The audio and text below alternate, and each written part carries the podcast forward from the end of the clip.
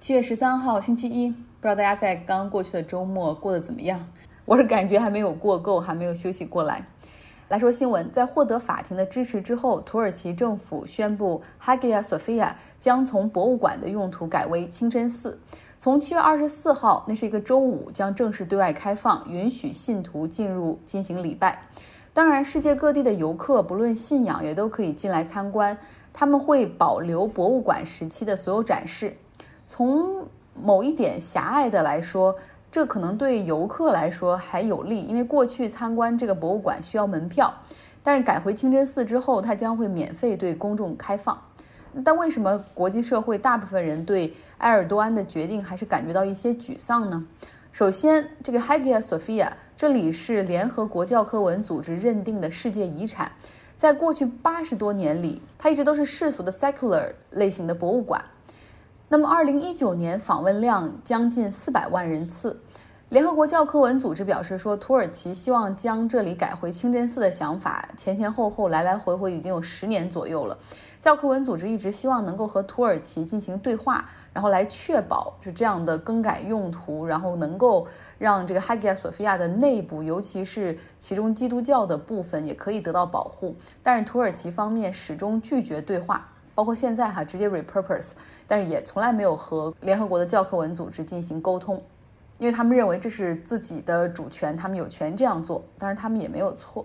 其次呢，哈迪亚索菲亚的历史有一千五百年了，我们之前的节目中也讲过，它作为教堂的时候，见证了东罗马帝国，见证了十字军东征，也经历了穆罕默德二世苏丹攻占君士坦丁堡，又把它改成了清真寺。而作为清真寺的五百多年里，它又见证了奥斯曼土耳其的繁盛和衰落。在一九三四年的时候，现代土耳其成立，他的国父凯末尔，他的那个政策是去宗教化，要向西方社会看齐。比如说，地名采用拉丁文而不是伊斯兰文字，撤销宗教事务部和宗教法庭，教育呢也要世俗化，不允许中小学课程里面涉及宗教等等。另外，在衣着方面，除了神职人员，其他人包括女性都不允许穿宗教服装，也不允许包头巾。规定男女平等，女性可以去读书，可以去上班，也可以进入政府部门工作，被雇佣，可以自由的结婚离婚。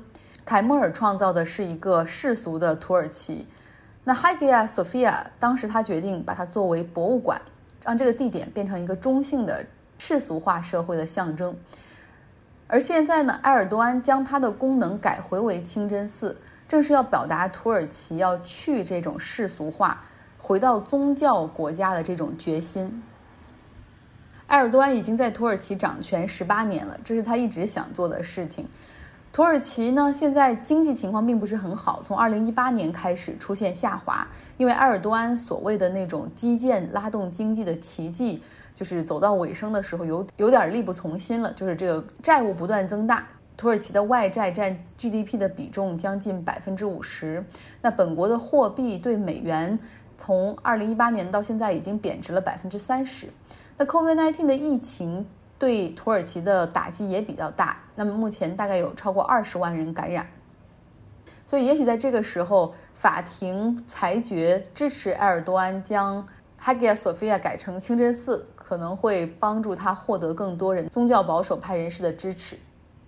七月十一号是波黑斯雷布林尼察。大屠杀纪念日，在二十五年前的这一天，八千多名的波黑的阿族，也就是穆斯林，遭到了塞族武装的残忍杀害，死亡的全部都是男性，除了男人，还有很多男孩。当地虽然有联合国的维和部队，也就是荷兰的军队在此驻守来保护平民，但是面对塞族的屠杀，他们并没有采取任何行动。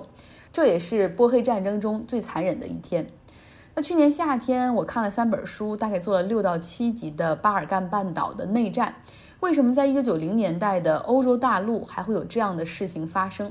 这是一个我觉得还不错的系列。所以，如果你对这段历史感兴趣的话，比如说塞族和阿族之间到底为什么会在一片土地上世代生存了几百年，但是为什么会在一九九零年的时候爆发如此大的仇恨，开始了种族屠杀和清洗？想了解这个系列的，可以来到张奥同学微信公众号下，在菜单下回复三个字“巴尔干”即可。来到黎巴嫩，黎巴嫩的交通红绿灯是在1990年内战之后安装并且投入使用的，这曾经代表着秩序的恢复。而现在呢，黎巴嫩首都贝鲁特的就交通红绿灯有将近四分之三都坏掉了，这是黎巴嫩经济和社会秩序的一个缩影。今年年初到现在，他们的货币贬值已经超过了百分之二十。城市断水断电，好像已经不是能够上新闻的事儿了。垃圾清运不及时，或者直接倾泻到海里。很多市民表示说：“我感觉不到政府的存在。”那么红绿灯为什么会坏呢？交通部门早就已经把红绿灯的运营维修外包给私人公司了，那并且跟这些私人公司签订合同，说这个运营维护费我们不会给你，但是你们可以安装收停车费的咪表，然后收取的停车费百分之十交由政府，百分之九十用来运营交通红绿灯。现在很多人开始聚焦停车费，因为认为这家公司背景可疑，是政府腐败的手套而已。所以就形成了一个负面循环。这个公司说我收不到停车费，就没钱维护红绿灯，而由此之下，这个百姓就更觉得政府是 mismanagement。早在疫情之前，黎巴嫩就已经陷入了经济的泥潭。有大量的百姓走上街头进行抗议，在抗议之中，哈里里辞去了总理的职务。要知道，他的父亲就曾经两度担任黎巴嫩的总理，他们这个家族也是逊尼派政治上的大家族，在黎巴嫩很有声望。那黎巴嫩是一个宗教共荣的国家，整体上是要照顾各宗教派别的平衡。在内战之后就确定了马龙派天主教要来担任总统，逊尼派的穆斯林来担任总理。那议会的议长必须是什叶派的穆斯林，等于说给每一个派别都各划了一块势力范围。这样的划分也滋生了寻租和贪腐的空间。所以当这个哈里里辞职之后，有有些人觉得说，哇，这个这回好了，这个一定会变天，因为接替他的是。哈蒂普这个人是一个完全无党派、没有政治经验的人。他过去是一家这个黎巴嫩科技公司的创业家。然后他被任命为总理之后，他所任命的内阁成员也全部都是无党派的技术官僚，给人的感觉就是还是可以改变的。但是现在七个月过去了，百姓还是没有看到任何的希望，并且已经开始失去耐心。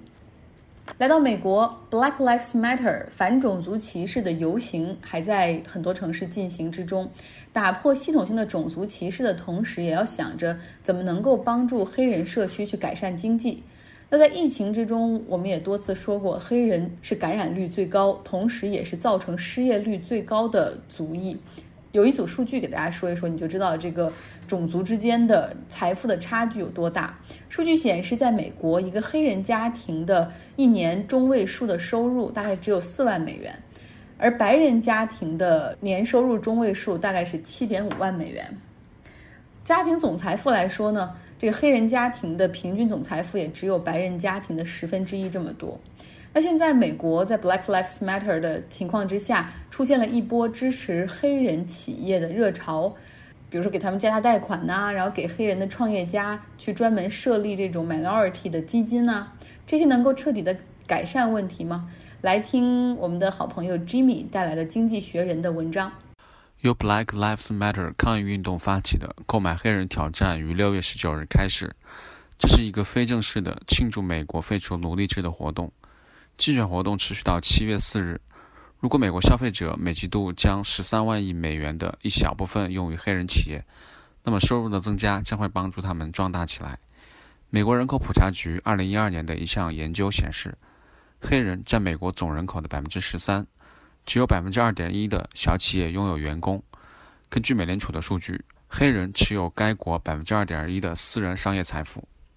一份为国会黑人核心小组基金会编写的关于黑人企业的报告，概述了他们在试图扩张时面临的挑战。这些可以被描述为本·富兰克林所谓的格言的一个版本：金钱赚钱，金钱赚更多的钱，并用于各种形式的资本。除了钱，创业和建设企业也需要人力和社会资本。美国黑人从各种各样的东西开始。从金融来开始，美国黑人家庭的平均财富仅是白人家庭的十分之一。当黑人业主向银行贷款时，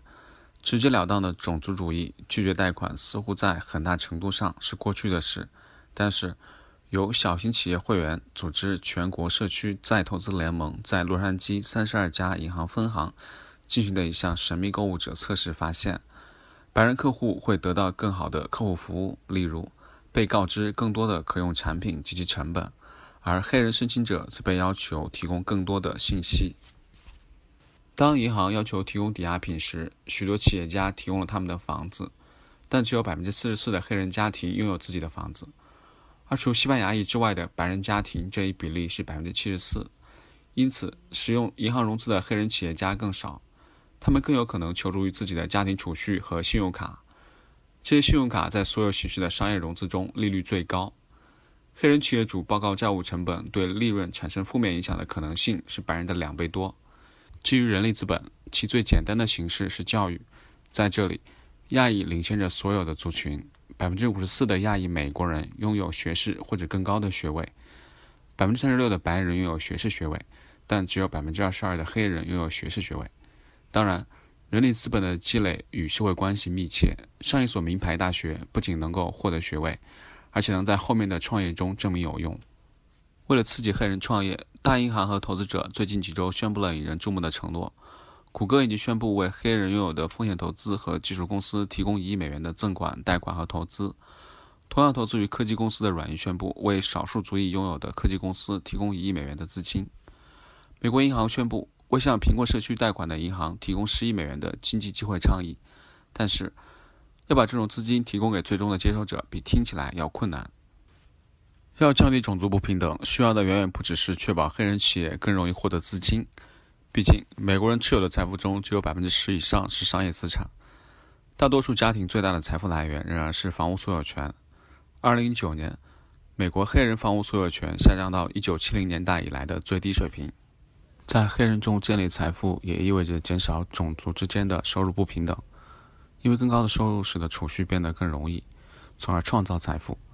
这需要改善美国劳动力市场的黑人用工状况。在这里，黑人创业将得到有限的帮助。各种族之间收入和贫穷水平的不平等源于种族主义的历史原因，包括住房、学校教育和歧视等诸多问题。教育是创造好工作、好收入和最终财富金字塔的基础。但从目前状况来看，教育的分布是不均衡的，而且在任何情况下都需要很长的时间才能支付红利。在黑人创业可能产生短期影响的地方，可能是观念的转变。最有名和富有的美国黑人是艺人和运动员。消费者热情、资本和机会的注入，可以帮助更多的人将黑人的成功与工作台的公司董事会上的创造力和勇气联系起来。感谢 Jimmy，也欢迎更多的人加入到我们分享观点、见解和声音的这个团队里面来。来关注疫情。因为 COVID-19 新增感染数量大幅上升，南非政府宣布从今天开始恢复宵禁，也就是晚上九点到次日凌晨四点就不能出门了。同时禁售酒精饮料，这是为了减少大规模的聚会，同时要避免可能发生的家庭暴力。这种状况将至少持续到八月十五号。美国的佛罗里达州现在成为了一个新的 coronavirus 的 hotspot，在美国。它昨天一天新增的案例是1.5万例，位居所有州之首，甚至比纽约州之前每天的新增还要高。在这种情况下，可以想象吗？佛罗里达州居然允许迪士尼重新开放了，因为疫情，奥兰多的迪士尼乐园从三月十五号开始关门，然后现在是从周六开始重新开放。大家想想，就这是一件多么危险的事情，因为你在坐过山车的时候。很多人可能就不戴口罩，对吧？或者在游园的时候喝东西、吃东西就不会戴口罩。然后这个乐园吸引的又不只是佛罗里达当地的人，还有来自其他州的人。然后在这里面被传染之后，再把病毒带回到其他州去，不敢想象。那么在这种情况下呢，这个佛罗里达州的州长哈还是很支持迪士尼乐园的重启，因为迪士尼乐园对于佛州的经济来说很重要。那么另外呢？Republic National Convention，共和党的全国大会会在八月底会在佛罗里达举行。这个大会上会正式宣布特朗普就是将出战二零二零年的总统大选，这也会是一个不是一天的会，而是会有三天的会，这样多，就像演唱会一样的疯狂，呃，那种政治狂热的疯狂。那么另外呢，佛罗里达州的州长下令公立学校从下个月开始必须恢复，必须恢复每周五天的上课。他说，如果你能去 Home Depot 去买那种装修的家具，如果你可以去沃尔玛买吃的，那么你的孩子也可以回到学校去上课。在本周末的时候，前往华盛顿 D.C. 附近的国家军事医学中心探望老兵的时候，特朗普终于第一次戴了口罩。看到总统戴上了口罩，然后就已经上了各种各样的头条。但是总统还说：“哦，我也不是说我觉得一直会要戴口罩，而是我觉得去医院看病人还是戴口罩的好。”